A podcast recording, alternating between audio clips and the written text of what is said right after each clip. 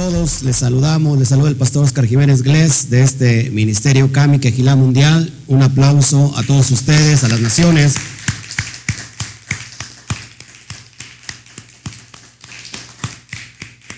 Pues muy contentos estamos el día de hoy, en esta noche fría. Se va Chalón Isaac, se va Salón Rocío y todos los que nos están saludando. Lair Chiris, desde la Ciudad de México. Gloria al Eterno. Hoy estamos, hoy estamos con mucho frío en, esta, en este precioso valle de Orizaba. La verdad es que, no sé a cuántos grados estamos, pero está muy húmedo, está haciendo mucho frío. Qué bueno que estamos hoy todos. Usted puede estar en casita, listo para estudiar con nosotros este importante tema. Estamos, estamos metiéndonos hoy eh, al preámbulo de la parasha que tenemos que ver, la número 18, a, 12 grados estamos, vamos. El número 18 llamado Mishpatín y, y, vamos a ver todo esto antes de entregarles mañana la parasha correspondiente de la semana. Es necesario muchas veces abrir las escrituras, eh, dar eh, un pequeño, una pequeña introducción para que podamos entender todo el contexto, ya que la verdad creo que es una, es una de las parashá bien importantes que se tiene que comprender en todo su contexto.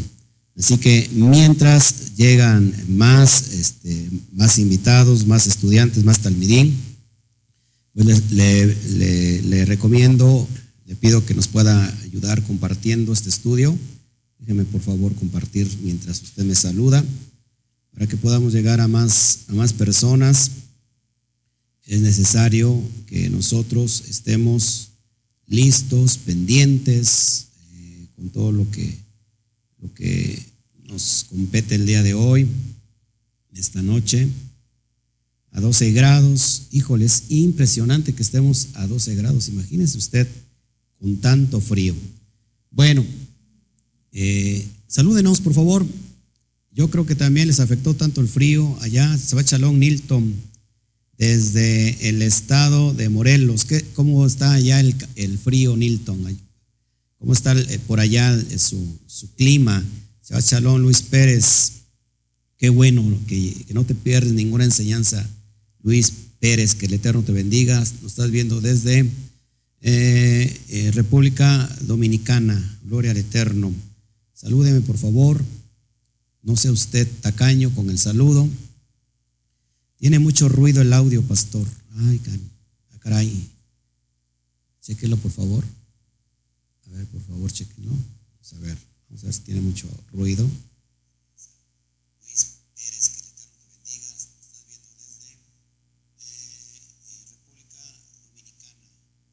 el ruido de siempre. Estamos trabajando en ello. Así que ténganos paciencia, por favor.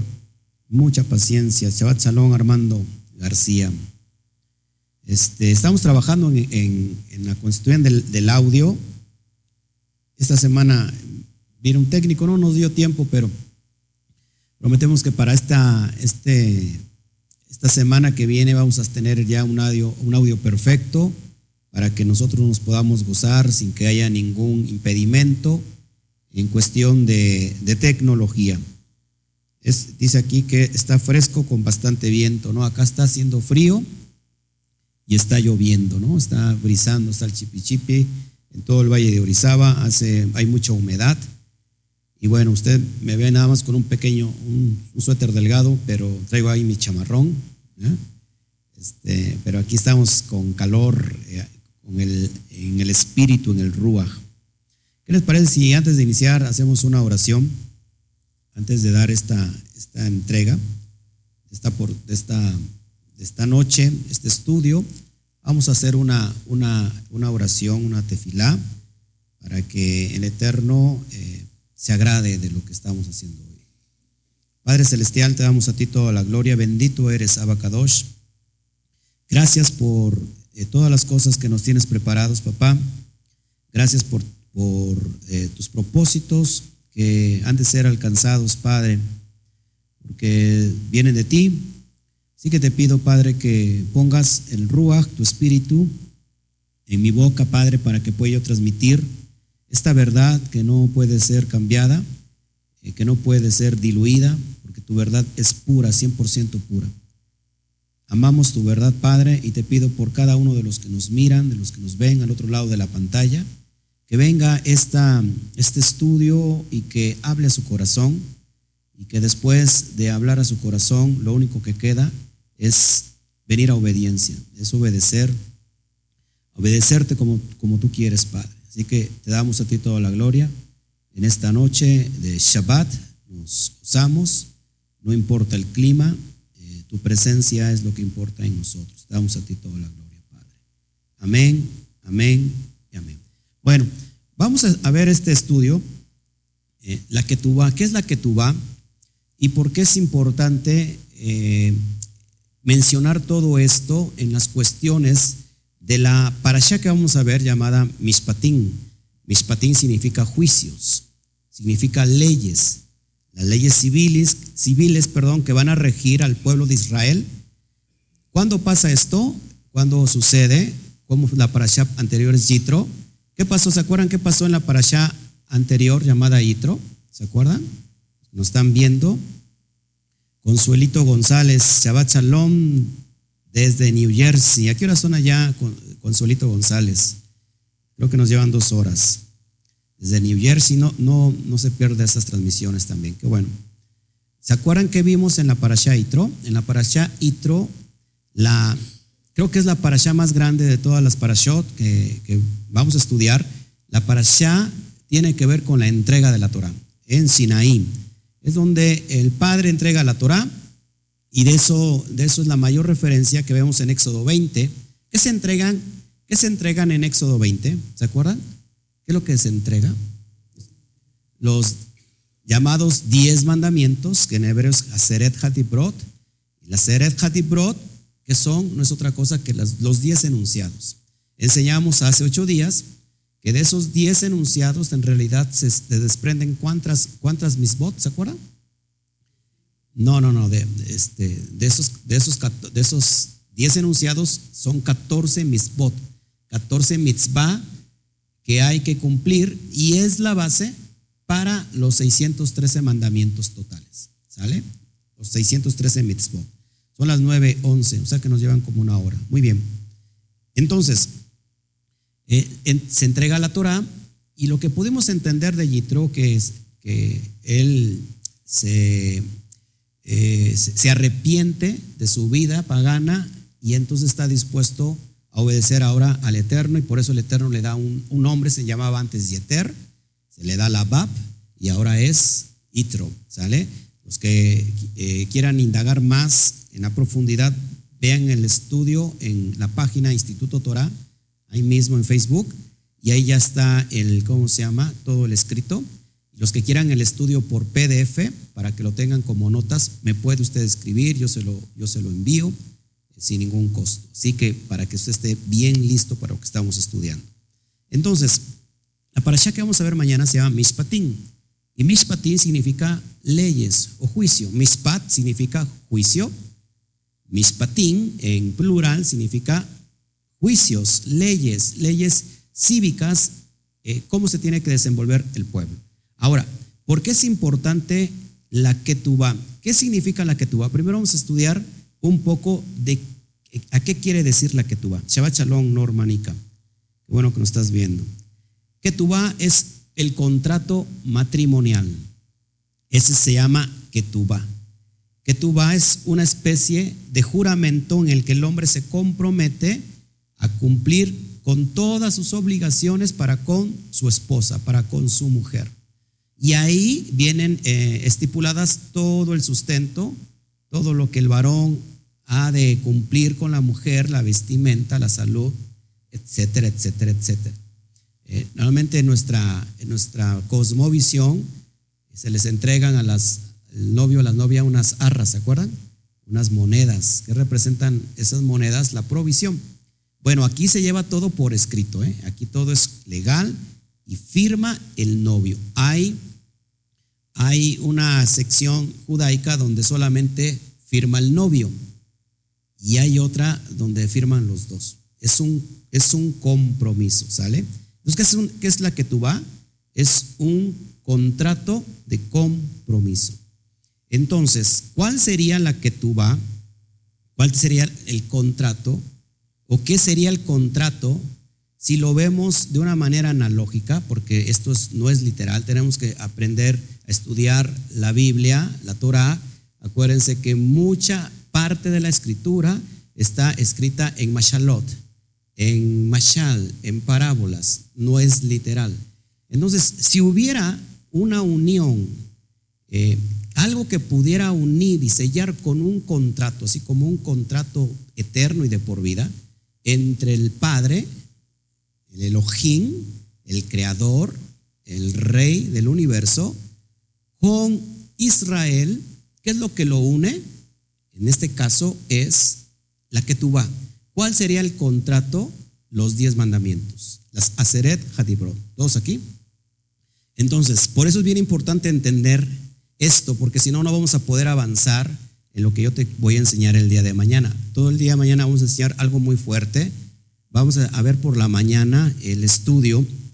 Ve preparándote para que puedas ver el estudio que donde el pasaje de segunda a los Corintios capítulo capítulo 3 donde dice que la letra mata y el espíritu vivifica. Y muchos pastores y mucha gente piensa que esa ley que mata eh, es, como habla de las tablas de piedra, piensa que es la, estas tablas de piedra que estoy mencionando ahora. Vamos a ver mañana qué hace referencia a eso, que no tiene nada que ver con, lo, con la ley de, con la Torah del Eterno que entrega en Sinaí. ¿Todos aquí? Ahora, ¿qué significa que va? En pocas palabras, en el, en el hebreo eh, significa simplemente escritura. Entonces, la Ketubá es una escritura. Entonces el Padre, el Padre diseñó bajar su ley, lo que está establecido en los cielos, y para unirse a su pueblo, este, este pueblo tiene que tomar y tiene que firmar este contrato. Este contrato llamado los diez mandamientos, como le quieras llamar, las Aseret Hatibrot, y tiene que haber una firma, ¿sale? ¿Qué representa entonces la Ketubá? está representada por la Torah, por esas tablas que, que Moshe baja y, tiene escrito por atrás y por adelante, y eso representa el contrato matrimonial como un acto de unidad entre el Eterno y su pueblo. Fíjese que esto es bien importante porque todos aquí tenemos que ver que todo es una dualidad, todo es una dualidad, cielos y tierra. Y Todo es una dualidad. ¿Cómo fue formado el hombre? De cielos y tierra. Shamaín y Eretz. ¿Por qué? El hombre fue formado, formado del polvo de la tierra. ¿Sí? Ahí está en la tierra. Y tiene un elemento poderoso, el aliento del Padre, que es de los Shamaín. Entonces esta dualidad va a acompañar siempre al hombre. Todo es materia, acuérdate, materia y rúa y espíritu, ¿sale? Ahora bien importante esto. Entonces el Padre elige en Sinaí a su pueblo, a su pueblo Israel. Esa es la gran noticia, elige a su pueblo y para eso tiene que sellarlo con un pacto. ¿Y por qué nos está hablando a nosotros, a nosotros los mortales, a nosotros los humanos con lenguaje humano? ¿Por qué? Pues para que podamos entender. ¿Todos aquí? Entonces la, la va está representada si hubiera una ketubá entre el padre y sus hijos para contraer un acto de compromiso de tal grado, de tal nivel como el matrimonio, entonces esto es la Torah. Esto tendría que ser la Torah. Pero hay una condición. Acuérdate que siempre hay condiciones. Un contrato es para que haya condiciones. El Padre, y vas a ver la, grandeza del Padre, el amor que tiene el Padre, eh, la misericordia, el, el, rajen que tiene el Padre por nosotros, porque él no, nos pide mucho, no nos pide solamente una cosa.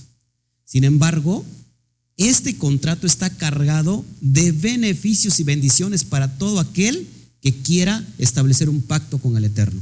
Y vamos para allá, Éxodo 19.5. Éxodo 19.5. Fíjate la la elección que tiene el Padre, y aquí es donde tú te tienes que alegrar, después de esto, tú vas a concluir que, y si tú eres nuevecito y me estás viendo acá, y, vas a concluir por qué se ha dicho durante mucho tiempo que la ley quedó anulada, que la ley quedó eh, quitada, quebrantada, que no vivimos ahora bajo la ley, sino que vivimos ahora bajo la gracia.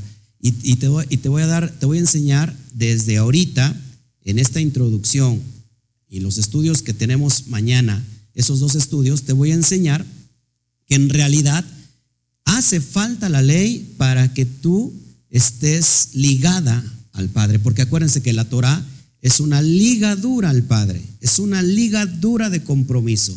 Y si vemos en Éxodo 19:5, velo ahí en tu, en tu Torah, por favor, para que lo puedas entender.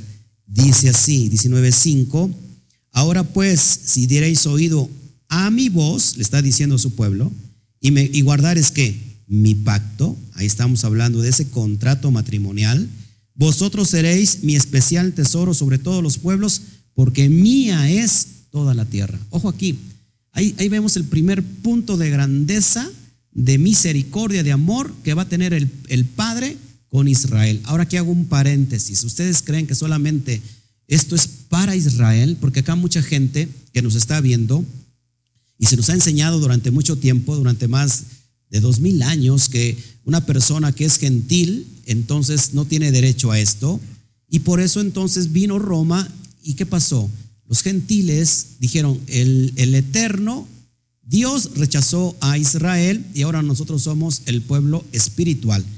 Y no tiene nada que ver con eso. Realidad, fíjense, el proceso de elegir a Israel no es el rechazo a todas las naciones. Acuérdate bien de esto. La elección de Israel no es el rechazo a todas las naciones, no es el rechazo a los mexicanos, no es el rechazo a, los chilenos, a los argentinos, no es el rechazo a Latinoamérica, no es el, rechazo al mundo. En realidad, la elección de Israel es la apertura de oportunidad para que todas las naciones puedan venir a este pueblo elegido por el Eterno. Israel es, el pueblo más pequeño, el pueblo más pequeño sobre todas las naciones. ¿Y qué dice? Si ustedes oyen mi voz, ¿cuándo oyeron la voz? En Sinaí, cuando se escuchaba con voz tronante y, toda la montaña se estremecía, eh, Moshe hablaba, el Padre hablaba, Moshe traducía, y aquí había una, una voz poderosa. Dice, si ustedes escuchan mi voz, ¿y qué es lo que hablaba el Padre? Imagínense esto, ¿qué es lo que estaba hablando? Estaba hablando los diez mandamientos, los diez enunciados. Y dice, si ustedes escuchen mi voz y la oyen, dice, ¿serán qué? Todos vosotros serán mi especial tesoro sobre toda la tierra. Entonces, número, punto número uno, el, acto de compromiso matrimonial entre el Padre y Israel te hace que seas qué? Que seas un un pueblo escogido, un especial tesoro. En el verso 6 dice, ¿para qué? ¿Para qué vas a ser su especial tesoro? Fíjate, eso es bien importante porque mucha gente dice, soy escogido, en el Mesías soy escogido y ya no tengo que hacer absolutamente nada. El maestro, el rabí enseñó qué es lo que se tenía que hacer. Dice el verso 6, y vosotros me seréis un reino de coanim, de servidores, de ministradores. ¿De qué? De su palabra, de su presencia. ¿Y, qué? ¿Y gente qué? Gente santa, gente kadoshim, kedoshim. Esas son las palabras que dirás a los Bene Israel. Ahora, antes, antes de que el, el Padre diera todo, todo, todo, todas las, las, las diez enunciados, ¿qué hizo el pueblo antes de escuchar? ¿Qué hizo? Que firmó la va. Se adelantó a firmar algo que todavía no había oído. Y eso lo vemos en el verso 8 del mismo capítulo 19. Si, me voy, si voy muy rápido me dicen. La verdad es que para que vayamos aprendiendo todos y, este, y podamos avanzar, ese es, la, lo ideal.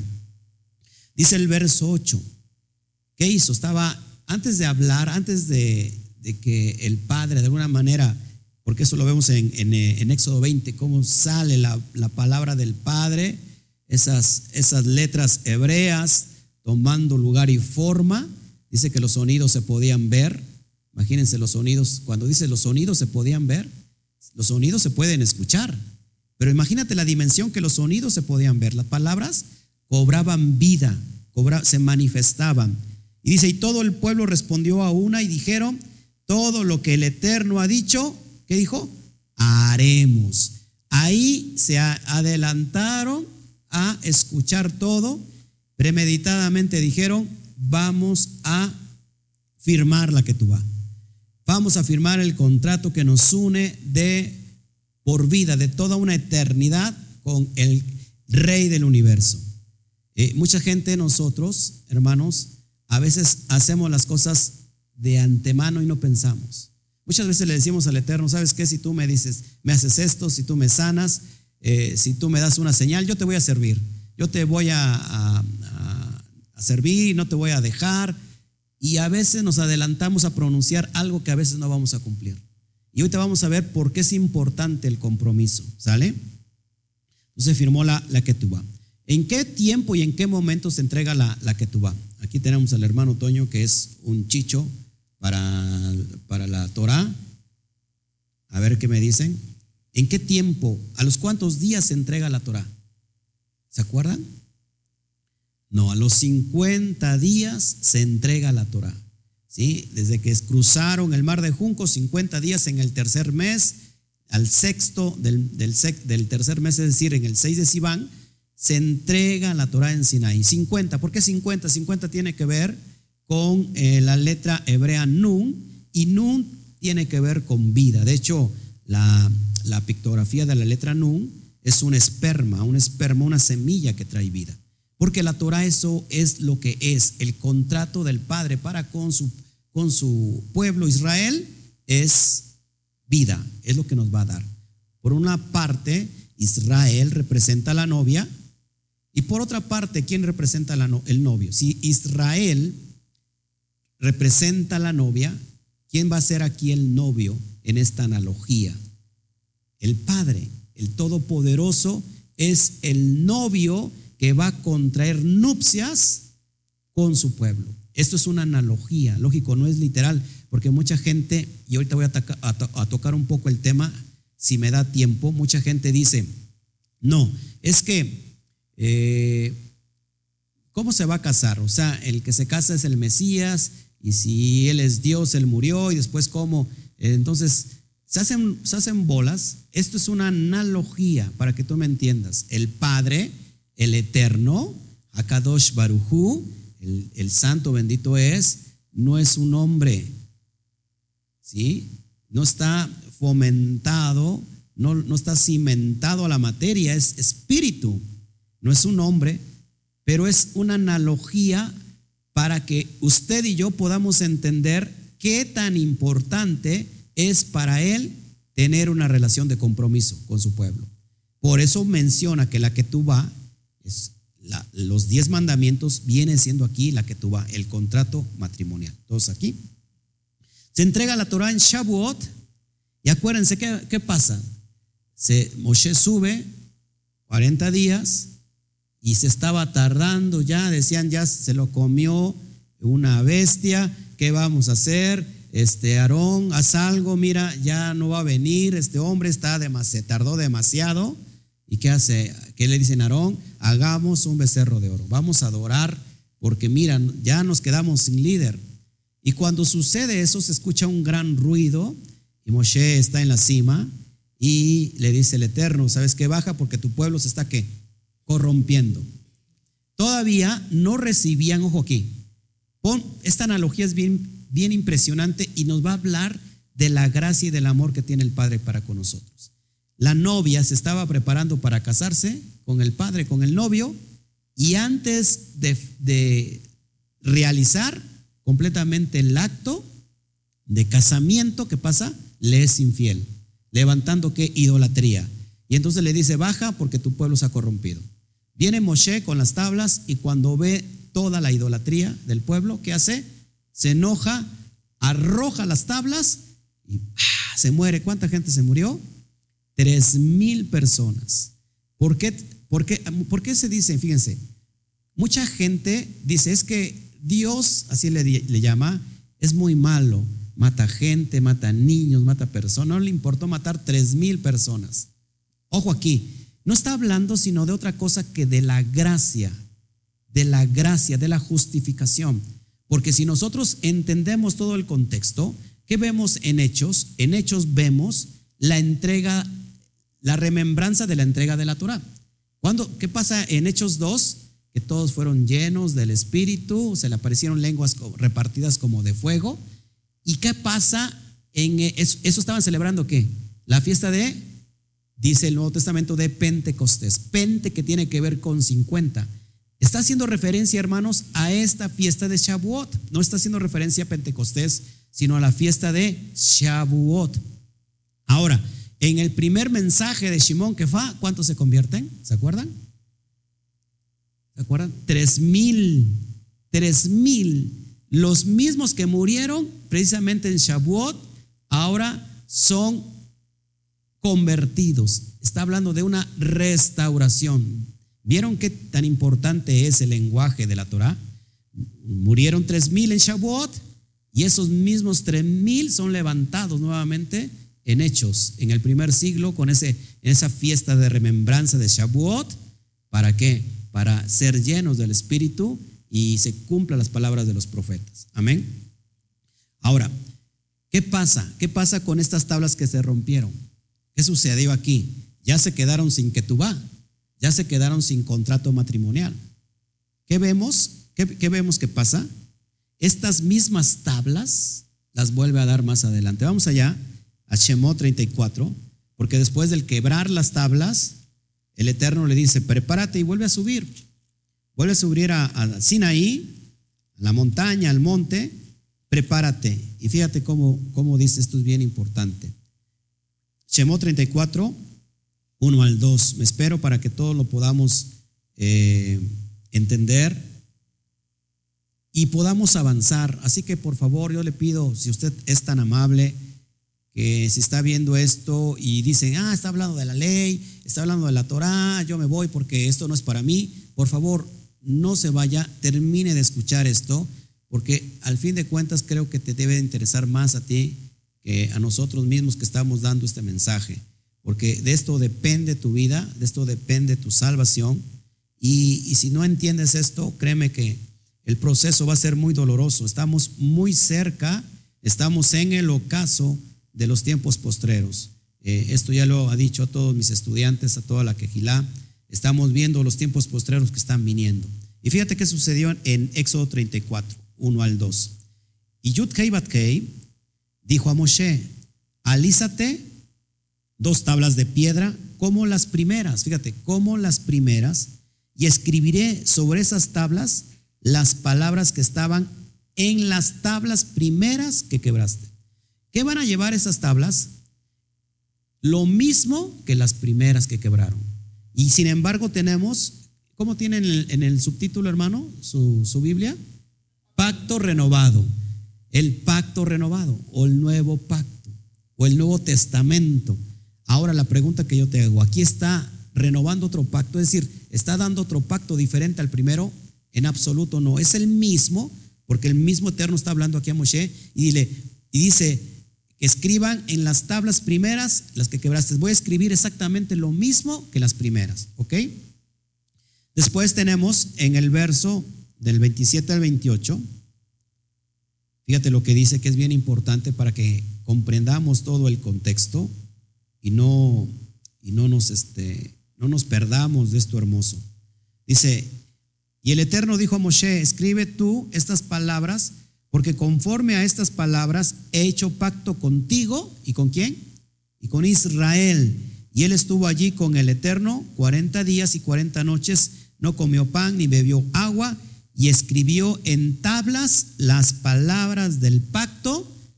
¿Qué dice? Los diez mandamientos, las Aseret Hadibrot. O sea que esas tablas simplemente fueron qué? Renovadas. A eso le llamamos pacto renovada renovado, perdón. El Brit Hadashah. Brit Hadashah significa pacto renovado. ¿Todos aquí? ¿Estamos aprendiendo? Ahora esto es bien importante. Ya está la que tú ya está el contrato de unión, de compromiso eterno con el eterno para con su pueblo Israel. Y ese, ese contrato lo firmaron. Ya lo firmaron cuando dijeron, haremos todo lo que diga el Eterno, todo lo que hable, eso es lo que haremos. Y ahí vienen problemas, ahí viene esta cuestión de donde yo quiero que te quedes para que escuches todo lo que viene. Se le da la carta de divorcio. Israel para, para esto se divide en dos, esto lo he hablado mucho, ¿se acuerdan? Hay una división, casa del norte y casa del sur. Encontramos dos, dos reyes, y después de la muerte de Shlomo, ¿quién, los, ¿quién lo sucede? A Shlomo, ¿se acuerdan? Su hijo, Roboán. Roboán eh, quiere meterle más peso al pueblo, lo, oprime, pero hay, había alguien que trabajó junto a Shlomo, se puede decir que era su administrador, Jeroboam. Y Jeroboam, a Jeroboam se le entregan 10 eh, tribus de las dos en total. Roboam se queda con dos. Pero ¿qué pasa cuando viene la división? Jeroboam hace lo malo ante los ojos del Eterno. ¿Y qué hizo? ¿Qué hizo Jeroboam? Para que veas qué tan importante esto, que nosotros no podemos quebrantar lo que está escrito, porque llevamos una maldición al hacer eso. Jeroboam, ¿qué hizo? Levantó una, un muro para que la, las diez tribus no pasaran a la, a la, tierra del sur, es decir, a la, a la casa de Yehudá. ¿Por qué no quería Jeroboam que pasaran a, a, Yehudá? ¿Por qué? Porque en, en, en, el sitio de Yehudá está la capital que es Jerusalén. ¿Y en Jerusalén estaba qué? El Beit Hamidash, el templo. ¿Dónde se tenían que celebrar? Porque de eso habla la parasha que viene el día de mañana. Tres fiestas anuales, ¿se acuerdan? Tres fiestas anuales. Eh, Pesaj, ¿qué más? Shavuot y Sukkot. Tres veces cada varón tenía que presentarse. Entonces, ¿qué pasaba con esta división? Decía Jeroboam, si estos van a Jerusalén, ¿dónde es la capital del norte? Acuérdense, la capital del norte es Samaria, por eso tenemos los samaritanos. ¿Qué pasa si estas diez tribus, mis tribus, van a Jerusalén? Seguramente los van a contaminar, los van a voltear contra mí y yo voy a morir. Para eso mejor sitio el lugar o sitio el lugar y pongo gendarmes para que aquel que va a pasar, que lo maten de una vez. Yo aquí, dijo él, yo no se preocupen de que vayan al templo. ¿Cuál era la, la dirección del Padre? Que eso lo vemos en, en, en, todo el capítulo, en toda la parasha que sigue. Eh, que el Eterno dijo, son tres veces al año tienes que presentarte. No importa dónde estés, tienes que subir a Jerusalén. Entonces, para que no hubiera problemas, a Jeroboam se le hizo muy fácil y dijo, ¿saben qué? Yo aquí les voy a poner un templo un altar. Y no solamente uno, sino le pongo dos para que tengan para dónde escoger. El problema con los levitas que estaban con Jeroboam, ellos tenían que ir cada año, año con año, o estar presentes en cada, en cada sacrificio. Entonces a ellos no les convino y paulatinamente los levitas también se pasaron junto con eh, eh Benjamín a la casa del sur, a Yehudá. Entonces este tipo, Jeroboam, perdió el hilo completo. ¿Y qué es lo que empezó a hacer Jeroboam? A cambiar las fechas establecidas, las muadín que tenemos en la Torah, en Levítico 23. Dijo, ¿saben qué? Para que no haya problema, ella es una fecha, ah, pues acá lo ponemos en otra fecha. ¿A quién le recuerdan esto? Hoy tenemos, por ejemplo, dos, dos Pascuas, un Pesaj hebreo y tenemos, por otro lado, la Pascua romana o el Pesaj romano no son en la misma fecha. Te preguntarás por qué, porque de ahí viene todo esto. ¿Qué pasa cuando tú vas en contra de lo que está escrito? El Padre viene contra ti, porque no puedes quitar ni añadir. Y entonces hicieron lo malo ante el Eterno y que dijo, ¿sabes qué? Pues te voy a pisar, te voy a llevar cautivo y te vas a esparcir entre todas las naciones y nunca más vas a recuperar tu heredad. ¿Le da la qué? la carta de divorcio. Solamente a esta división norteña le dio la carta de divorcio, no así a la casa del sur. Vamos entendiendo todos aquí. A veces está medio complicado, pero la verdad es que se puede ir entendiendo todo. Esto es precioso y esto es hermoso. ¿Dónde vemos eso? Fíjense, en Isaías 50, vamos a Isaías, Isayahu, en el capítulo capítulo 50, verso 1. Coménteme, por favor. Me estoy yendo rápido. A veces hablo muy rápido, muy, muy, este, con mucho. A veces, eh, si no, se me olvida todo lo que tengo en la, en la cabeza. Para que vayamos entendiendo todo esto, por favor. Esto es bien, pero bien, pero bien importante. Porque tú que me estás viendo, ahorita vas a entender y te va a caer el 20. Yo qué pitos hago aquí, qué pitos toco, ¿no? En este, en este rollo y te vas a dar cuenta que tú vienes de algo, de alguien, tú tienes una raíz. Dice así, ya lo tienes, 51 de Isaías. Así dijo el Eterno, que es de la carta de repudio de vuestra madre con la cual yo la repudié, le está hablando a Israel, o quiénes son mis acreedores a quienes yo os he vendido, he aquí que por vuestras maldades sois ¿qué? vendidos y por vuestras rebeliones fue repudiada vuestra madre. Le está hablando a la casa norteña, a la maldad que hizo Jeroboam de cambiar las fechas, de evitar que el pueblo fuera a levantarle ofrenda al Padre. Entonces vino, ¿sabes qué? Te voy a mandar a un león que te va a trillar, a un león que te va a consumir. ¿Y a quién envió, hermanos? ¿Se acuerdan? ¿Se acuerdan? A los asirios. Se los llevaron cautivos los asirios. Los, los, dice que los, que los llevaron cautivos. Y también viene lo mismo para Yehudá. Yehudá también viene un cautiverio. Viene, viene después Babilonia y se los lleva cautivos, pero 70 años y regresa.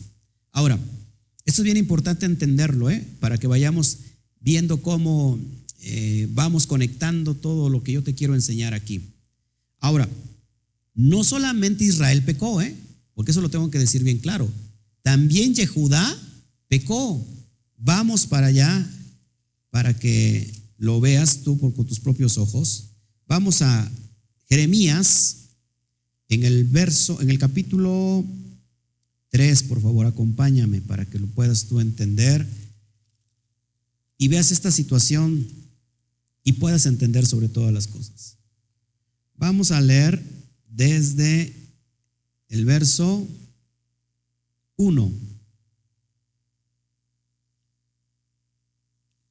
Qué frío, está bajando más todavía el frío. Gracias, gracias Patricia Moreno.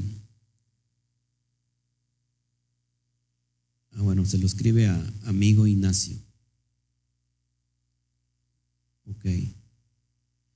¿Ya lo tienes? Jeremías 3, 1. Dicen, si alguno dejare a su mujer y yéndose esta de él, se juntare a otro hombre, dice la pregunta que hace, ¿volverá ella más? ¿No será tal tierra del todo mancillada? Fíjate la palabra del Eterno a Israel, tú has fornicado con muchos amigos, más vuélvate a mí, dice el Eterno. Ojo, que siempre cuando viene de parte del Eterno un, un llamado de atención, siempre tiene que venir una advertencia antes. El Eterno no ejecuta, fíjense la gracia y la misericordia del Eterno. El Eterno no ejecuta el juicio si primero no te advierte. Que dice, mira, tú te has, fornicado con muchos amigos. ¿Cuándo fornicó? Cuando empezaron a levantar idolatría. Falsos, eh, ¿cómo se puede decir? Altares de idolatría. Es para el Eterno, es abominación y es prostitución. Y tú le dice, tú has fornicado. ¿Y qué le dice? Vuélvete a mí, dice el Eterno. ¿Qué hubiera hecho en ese momento la dirección de Jeroboam? ¿Qué hubiera hecho el pueblo de Israel? Hubiera dicho, ¿saben qué? hemos pecado, vamos a regresarnos, vamos a volvernos al Padre. Sin embargo, ¿qué hicieron? Fíjate, le sigo diciendo, alza tus ojos a las alturas y ve en qué lugar no te hayas prostituido. Junto a los caminos te sentabas para ellos como árabe en el desierto y con tus fornicaciones y con toda tu maldad has contaminado la tierra. Los árabes son comerciantes por naturaleza comercializaban toda clase en cuestión camino al desierto. Ellos se comercializaban como una prostituta. Por esta causa las aguas han sido detenidas y faltó la lluvia tardía. Ah, y dice, ya has tenido frente de ramera y no quisiste tener vergüenza. ¿Cómo hizo Israel? lejos de que se arrepintiese, todavía se puso orgullosa Israel. Se vistió de orgullo, de ego, y en lugar de hacer, eh, sentirse avergonzada, todo lo contrario. A lo menos desde ahora dice, no me llamarás a mí Padre mío, guiador de mi juventud, guarda, guardará su enojo para siempre, eternamente lo guardará. He aquí que has hablado y hecho cuantas maldades te pudiste. Sigo leyendo, verso 6, que esto es bien importante. Y dije, después de hacer todo esto, se volverá a mí. Fíjate lo que esperaba el Eterno. Después de hacer todo esto, se volverá a mí. Pero ¿qué pasó? Dice, pero no se volvió.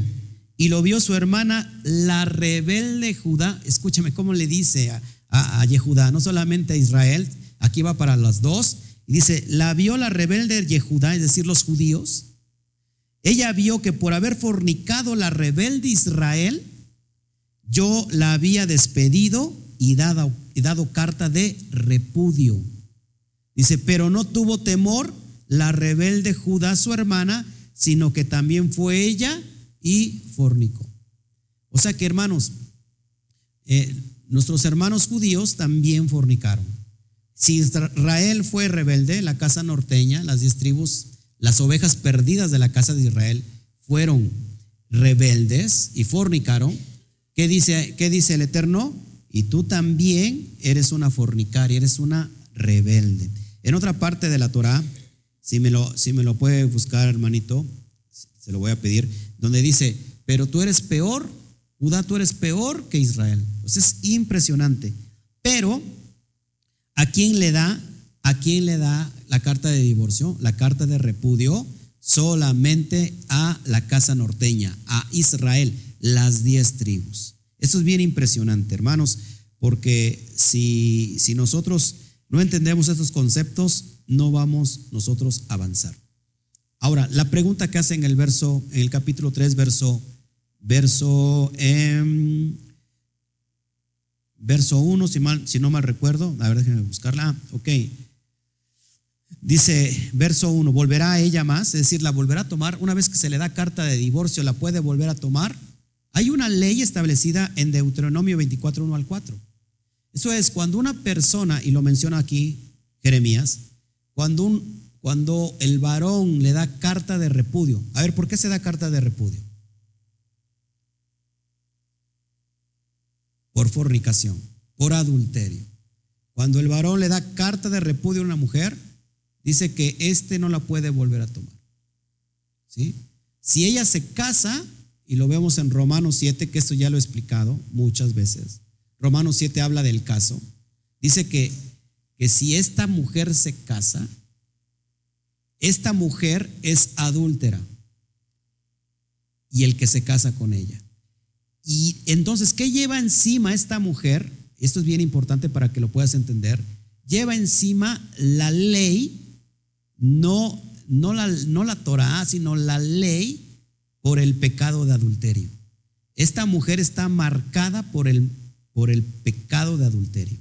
Entonces, la casa del norte ¿Dónde se encuentra Israel hoy, en este tiempo, para que me veas? Porque mucha gente ha, entendido mal que cuando dicen a Israel, inmediatamente piensa en el pueblo judío. Pero el pueblo judío es solamente una tribu de las doce tribus en total. No sé, para que me vayan entendiendo. O sea, cuando decimos Israel, cuando decía el Mashiach, yo no he venido sino a buscar las ovejas perdidas de la casa de Israel, la pregunta es, ¿dónde está esta mujer adúltera. Y para eso tenemos el libro de Oshea, Oshea, traducido como Oseas. Esta mujer adúltera dice que también la, la menciona ahí el padre como Efraín. Este Efraín, esta mujer adúltera está asimilada entre todas las naciones. Ahora el problema, el problema que tenemos aquí, ¿cómo va a ir por esta mujer adúltera si ya sobre ella está marcada con la ley del adulterio. Esta mujer es una adúltera y la misma ley establece que, que, es adúltera y que no la puede tomar nuevamente porque se ha de maldecir la tierra. ¿Cuál es, ¿Cuál es el aspecto importante que encontramos aquí? Por eso es donde yo te quiero llevar. ¿Cuál es el, el aspecto que toma verdadera relevancia? Lo vemos en Oseas. Vamos por allá en Oseas. Bien importante todo esto. La verdad, a mí me emociona, como no tienen idea, hablar de estas cuestiones proféticas, escatológicas, eh, y armar todo un rompecabezas que nos lleva a un conocimiento pleno, impresionante, importante, para poder nosotros comprender todo, todo, todo lo que está escrito en la Torah. Fíjate, fíjate lo que dice el capítulo 2 de Oseas, del verso 18 al verso 19, al, verso 20, si tú quieres ponerla ahí. Te, te, digo una sugerencia, subraya tu Torah, tu Biblia, cómprate un, marcador donde vas marcando cada texto que vamos estudiando, puedes poner ahí eh, notas al lado, pie de página, no importa que tu, que tu Biblia esté rayada, eh, no importa que esté marcada, eso significa que la estás usando. Y mira, como yo, no es que porque no tenga más Biblias, ¿eh? tengo, tengo ahí unas guardadas, pero ahí tenemos, está toda este, pero ahí tengo mis notas y todo eso, muy, y la, y la letra pues está un poquito grande. Fíjate lo que dice. Dice, en aquel tiempo haré para ti pacto con las, con las bestias del campo, con las aves del cielo y con las serpientes de la tierra, y quitaré de la tierra arco y espada y guerra, y te haré dormir segura. Está hablando, ojo, esta profecía es exclusivamente para la casa de Israel. ¿Cuál es la diferencia entre la casa de Israel y la casa de Judá? Que a la casa de Israel se le entregó qué? Carta de divorcio. Y dice el verso 19, púntate, esto es bien importante, y te desposaré conmigo para siempre. Te desposaré conmigo en justicia, juicio, y qué dice, benignidad y misericordia, y te desposaré conmigo en fidelidad y conocerás a el Eterno. Entonces, ¿cómo la va a desposar si ya le dio carta de, repudio? Ya no la puede volver a tomar. Esto es bien importante, hermanos. Bien importante. Porque mucha gente no entiende esto. Mucha gente eh, que está fuera de, este contexto empiezan a idear tantas cosas y dice, y dice la gente que no ha creído en esto, que la ley quedó abolida, dicen, no, no, no, es que nosotros somos el pueblo elegido. Somos el Israel espiritual, ¿no? Y Israel, ¿qué va a merecer? ¿Qué va a merecer? Dicen ellos, castigo. Van a ser aplastados. Nosotros, el Israel espiritual, vamos a ser llevados, vamos a ser este, raptados. Pero en realidad eso dice la Torah, en absoluto no. De hecho, en Romanos 11.1, el mismo Pablo dice, eh, que ha desechado Elohim a su pueblo. Y, y Pablo dice, en ninguna manera, dice, porque yo también soy israelita de la tribu de Benjamín no ha desechado Elohim a su pueblo, Israel. No lo ha desechado ni lo va a desechar. Y, es, y yo te estoy leyendo la Torah y está diciendo, yo me voy a desposar contigo en fidelidad para siempre. Y fíjate, vamos a otro verso que es bien importante y cada vez que yo leo esto me dan ganas de llorar. Salón desde la Ciudad de México, gracias, gracias por tus comentarios. Qué bueno que nos estás viendo, ayúdanos a compartir. Saludos a todos. Gracias, gracias Esther, por todos sus comentarios. Ok, yo creo que están muy atentos todos, por eso no, casi no comentan. Están escuchando esto, es bien importante. Fíjate lo que dice Oseas. Vamos a Jeremías y regresamos otra vez a Oseas, ¿sale? Ponle ahí un marcador y vamos a Jeremías 2.2. Vas a ir, vas, vas a ir este, marcando para que te acuerdes de cada estudio aunque lo vas a tener ya grabado, lo puedes estudiar con calma. Por eso a veces tengo que irme rápido porque para que no me gane el tiempo y, no quede la idea volando, sino que quede bien establecida. Vamos a Jeremías 2.2. Y fíjate que al Eterno dice que se traba la transmisión. Yo creo que es tu, tu señal, porque aquí estamos, estamos bien, ¿verdad? Estamos fluyendo bien. Muchas veces no tiene que ver con nosotros, sino con eh, donde estén, la señal que ustedes tengan, el internet, los datos, eso más, si lo están viendo en HD, pues eso les, les baja, les alenta el equipo, la velocidad. Entonces yo les recomiendo, si se le está trabando, póngale una resolución de 480, o sea, una resolución no en HD para que no les jale, no les consuma datos y, puedan verlo completamente. Al rato usted ya lo tendrá en YouTube o en Facebook sin ningún, ningún problema y puede ver la retransmisión. Es bien importante. Fíjate lo que dice, y esta es palabra profética del Eterno. A ver, hermanos, ¿ustedes creen que el Eterno lo que promete no lo va a cumplir? ¿Ustedes creen que dice la misma Torah que Él no es hombre para que mienta, ni hijo de hombre para que se arrepienta? Fíjate lo que dice. Verso 2. Anda y clama a oídos de Jerusalén diciendo, así dice el Eterno, me he acordado de ti, de la fidelidad de tu juventud, del amor de tu desposorio. El, desposorio es el primer paso del acto nupcial, así se le conoce desposorio ni swing Primero se firma la que tú va, son esposos legalmente, pero no viven juntos. Normalmente el novio, el esposo se va a trabajar, se va a prepararle morada, más o menos sucede esto en un año y después de que tenga ya un lugar establecido para la novia, él vuelve por ella. Y esto está, eh, ¿cómo se llama? Eh, verificado, está, está siendo, tomando decisiones el padre del novio que Él autoriza el tiempo que ha de ir por la novia.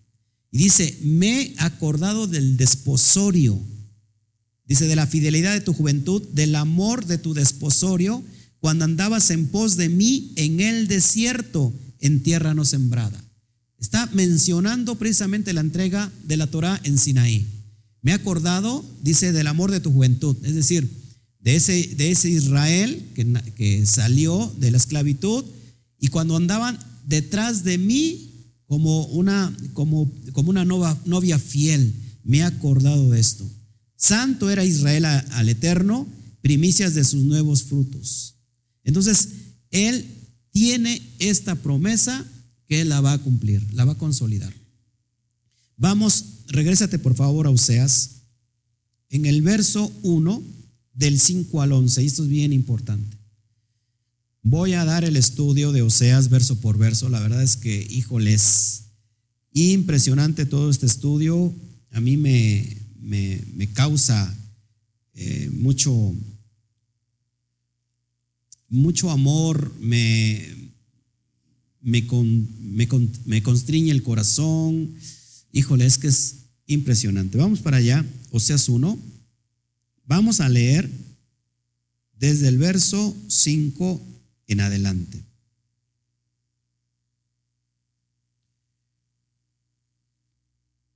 Y está hablando nuevamente el, el, ¿cómo se llama? El contexto de Oseas.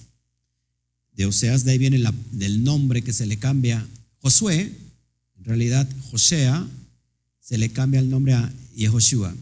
Moshe le cambia el nombre a Yehoshua. Yehoshua significa, Osea significa salvación. Yehoshua significa la salvación viene del eterno, del, viene de Ya, o, de Ya es la salvación.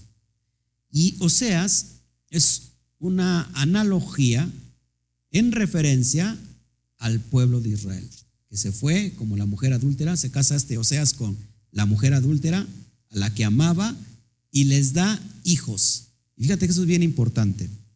Vamos a leer el verso eh, mm. desde el 4, para que tengamos buen contexto.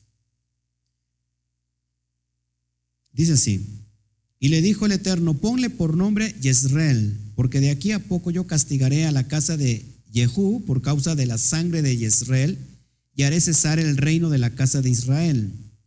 La palabra Yisrael significa el eterno sembrará, sembrará en, futuro. Yahweh sembrará, es lo que significa. Y en aquel día quebraré yo el arco de Israel en el valle de Yisrael. Para los que puedan entender el arco. ¿Se acuerdan que cuando se cantaba, alistamos el, arco de, bronce para la batalla? ¿Saben de qué está hablando eso, hermanos? El arco de bronce está hablando con la Torah. La Torah tiene que ver con el arco y flecha. Torah viene de, la, raíz hebrea yará, que tiene que ver con arco y flecha, es para dar al blanco. Entonces dice, fíjate, en aquel día quebraré yo el arco de Israel en el valle de Jezreel. Concibió ella otra vez, es decir, la ramera, Gomer, y dio a luz una hija. Y le dijo, ponle por nombre Lorujama. Lorujama. ¿Qué significa Lorujama? No compadecida. Es decir, no es mi compadecida. No tendré de ti compasión porque no me, no me compadeceré más, dice, de la casa de Israel. Ojo, aquí es bien importante. Sino que los quitaré, dice de él, todo. Los quitaré del todo. Imagínate si no estaba eh, enojado el Eterno con lo que había hecho Israel. Verso 7, más de la casa de Yehudá, es decir, de los judíos, tendré misericordia y los salvaré por el eterno su Elohim y no lo salvaré con arco, ni con espada, ni con batalla, ni con caballos, ni con jinetes. ¿Cuál es la diferencia? Dice Pablo. ¿Qué ganancia es ser judío? Dice Pablo, pues en mucho, porque ellos se les entregaron qué? Se le entregó nada más y nada menos la Torah, los preceptos, el culto.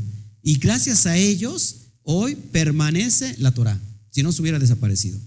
Y dice el, el verso 8, después de haber destetado, a la Rujuama, concibió y dio a luz a un hijo. Y dijo Elohim, ponle por nombre que Loami. ¿Qué significa Loami? No mi pueblo, no es mi pueblo. Dice, porque vosotros no sois mi pueblo, ni yo seré su seré su qué, su Elohim. Fíjate cómo estaba enojado el padre. No, voy a, no me voy a compadecer por Israel. ¿Saben qué? Ustedes ya no son mi pueblo, ya no son mi pueblo. Por eso mucha gente a lo mejor eh, todo lo que es el sistema religioso toma de aquí esto mal interpretado. Va a decir, ya no es su pueblo y ahora somos nosotros eh, los cristianos el pueblo elegido. Vas a ver que no, te, lo, te voy a leer todo el verso. Verso 10, con todo será el número de los hijos de Israel como la arena del mar, que no se puede contar, que no se puede medir ni contar. Ojo, fíjense cómo, cómo cambia aquí la promesa. Y en el lugar en donde les fue dicho, vosotros no sois mi pueblo, no sois pueblo mío, ¿qué se les, qué se les va a decir? Se les, se les será dicho, sois hijos del Elohim viviente. Y se congregarán los hijos de Judá y de quién? Y de Israel. ¿Está hablando de qué? De una unión y nombrarán un solo jefe y subirán de la tierra porque el día de Jezreel es grande. Es decir, la siembra que hizo el Eterno entre todas las naciones es que es grande, ha de venir del norte, de todas las tierras a donde yo los arrojé, yo los volveré a traer y vendrán para ser un solo pueblo. De eso habla Ezequiel capítulo 37. La unión de las dos casas. Ahora, ¿Por qué era tan importante enseñarte todo esto y meterme a la introducción del estudio de mañana? Porque si no entiendes que lo único que nos puede unir en amor, en un pacto eterno al Padre, es su propia Torah, entonces estás completamente fuera de pacto. No sé si me explico. Por eso, el día de mañana vamos a ver los mishpatim. ¿Qué significa mishpatim? las leyes y los juicios que tiene que tener el pueblo para poder desenvolverse eh, socialmente. Si nosotros no estamos cumpliendo con eso, hermanos, entonces no somos parte de ese, pacto. No somos parte de esa herencia. El Eterno ha dicho bien claro, yo voy a traerlos nuevamente. Los voy a recoger de aquí y de allá. Jeremías 16 habla, dice, no se dirá más, vive ya, vive el Eterno, vive Yahweh, que los hizo subir de la tierra de Misraín, de Egipto, sino que ahora los hará subir de la tierra del norte y de todas las tierras donde yo los había arrojado y los volveré a traer. Eso es bien impresionante, hermanos. ¿A quién va a volver a traer? ¿A quién va a volver a traer así? ¿A quién? Aquellos que están guardando los pactos. Esta mujer esta mujer adúltera está sobre ella, ojo aquí, ya con esto voy a cerrar, está sobre ella la condenación del pecado de adulterio.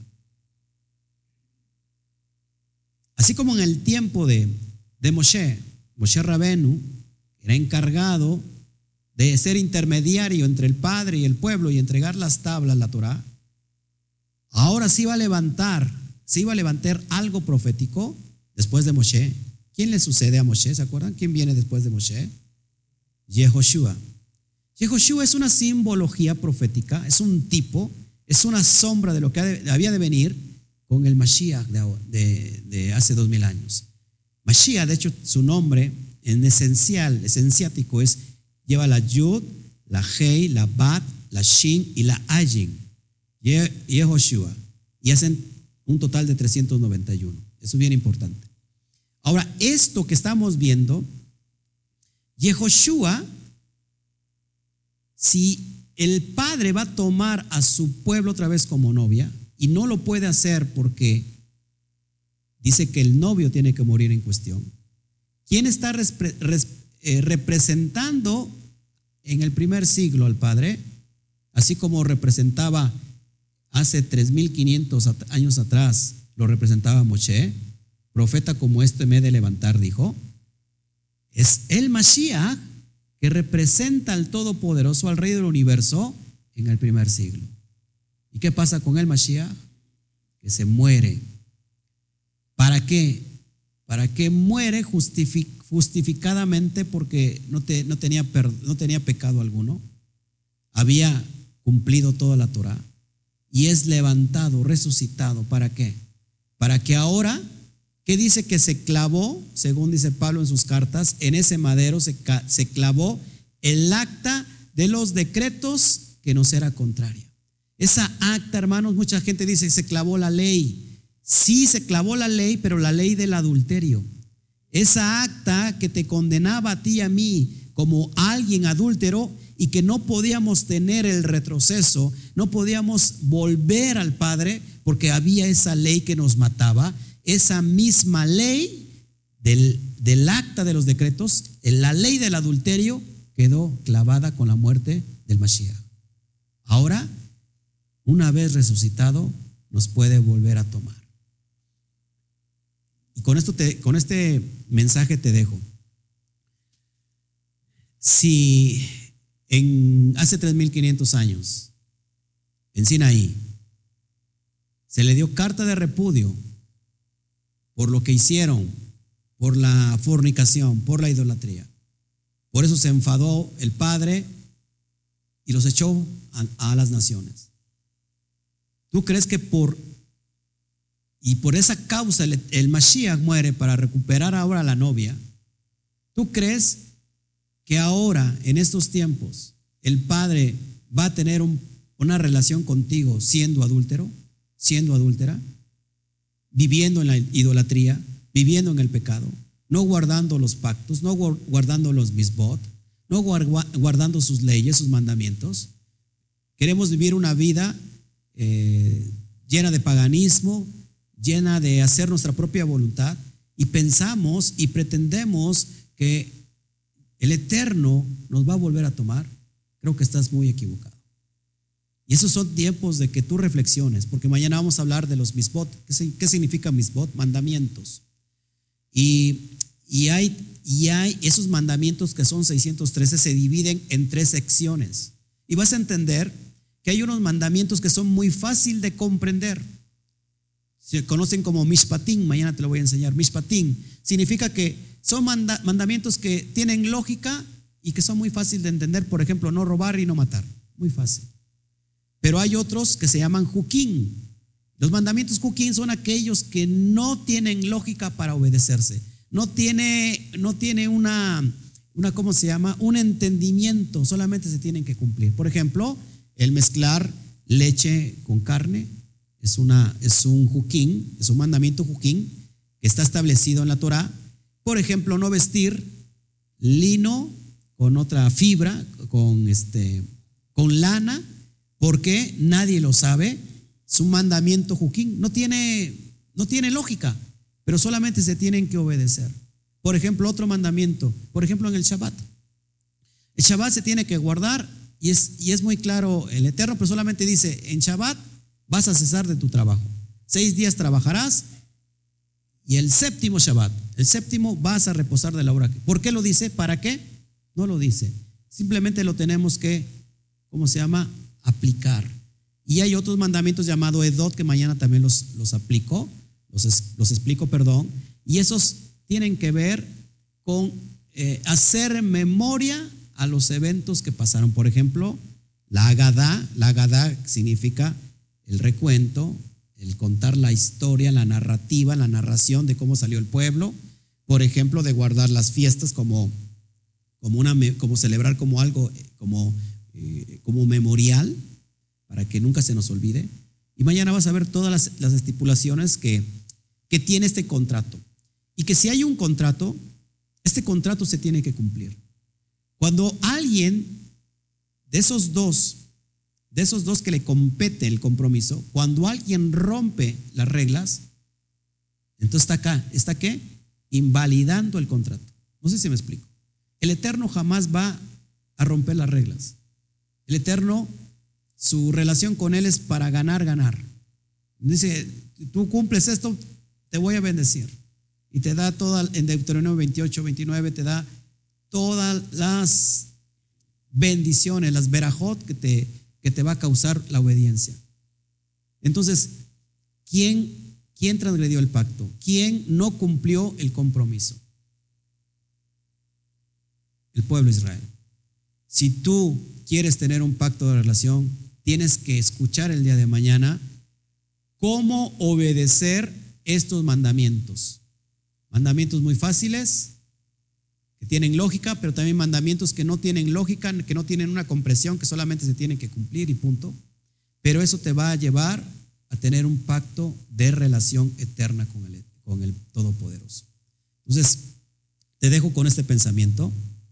Si tú habías pensado de alguna manera que, pues que no guardando nada, estás bajo la gracia del Eterno, déjame decirte que estás equivocado. La gracia del Eterno es precisamente guardar sus mandamientos, guardar su Torah. Esa es la gracia. Es lo que te justifica estar bien delante del Eterno. Entonces, eh, yo te invito el día de mañana, por la mañana vamos a estudiar el tema eh, que dice el texto que está mal interpretado, que dice así, que la ley, perdón, eh, la letra mata y el espíritu vivifica. ¿Y qué, se ha enseñado por tantos años con eso?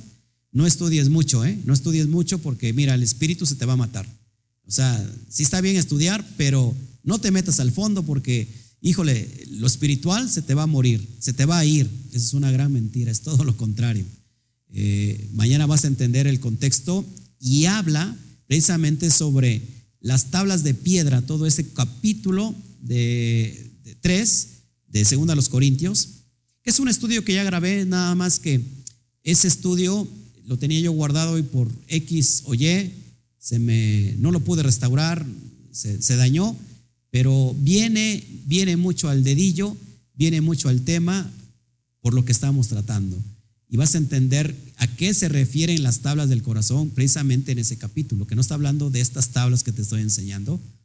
Y por la tarde, ahora sí tendremos estos, estas leyes para que tú la vayas a entender.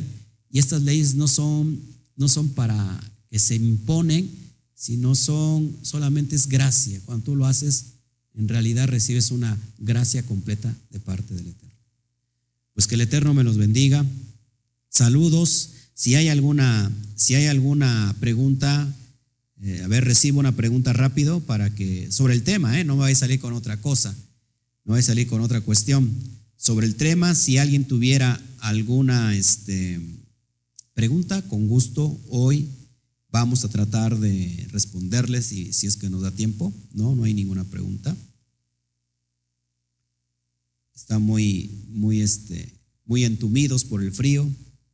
Aquí en este lugar en especial hace mucho frío. ¿eh? Hermano Toño ya se paraba y se acostaba y se sentaba y se llevaba y se viene. Se tapaba las orejas y bueno, mucho frío. Pero bueno, si no hay ninguna pregunta, para que ya me retire, porque también ya me dio mucho frío, ya me quiero tomar mi cafecito, mi lo que sea, se va chalón con y montañés. Gloria al Eterno que tú estás en aguas calientes, ¿no? Te hace frío, te metes a, las aguas, están calientes. Gracias, Lair, eh, Lair Cris. ¿De dónde nos escribes, Lair? No sé si ya me lo dijiste, si estoy preguntando. Bueno, no hay preguntas. No tengo un público tan preguntón. Pero, este, déjeme revisar aquí.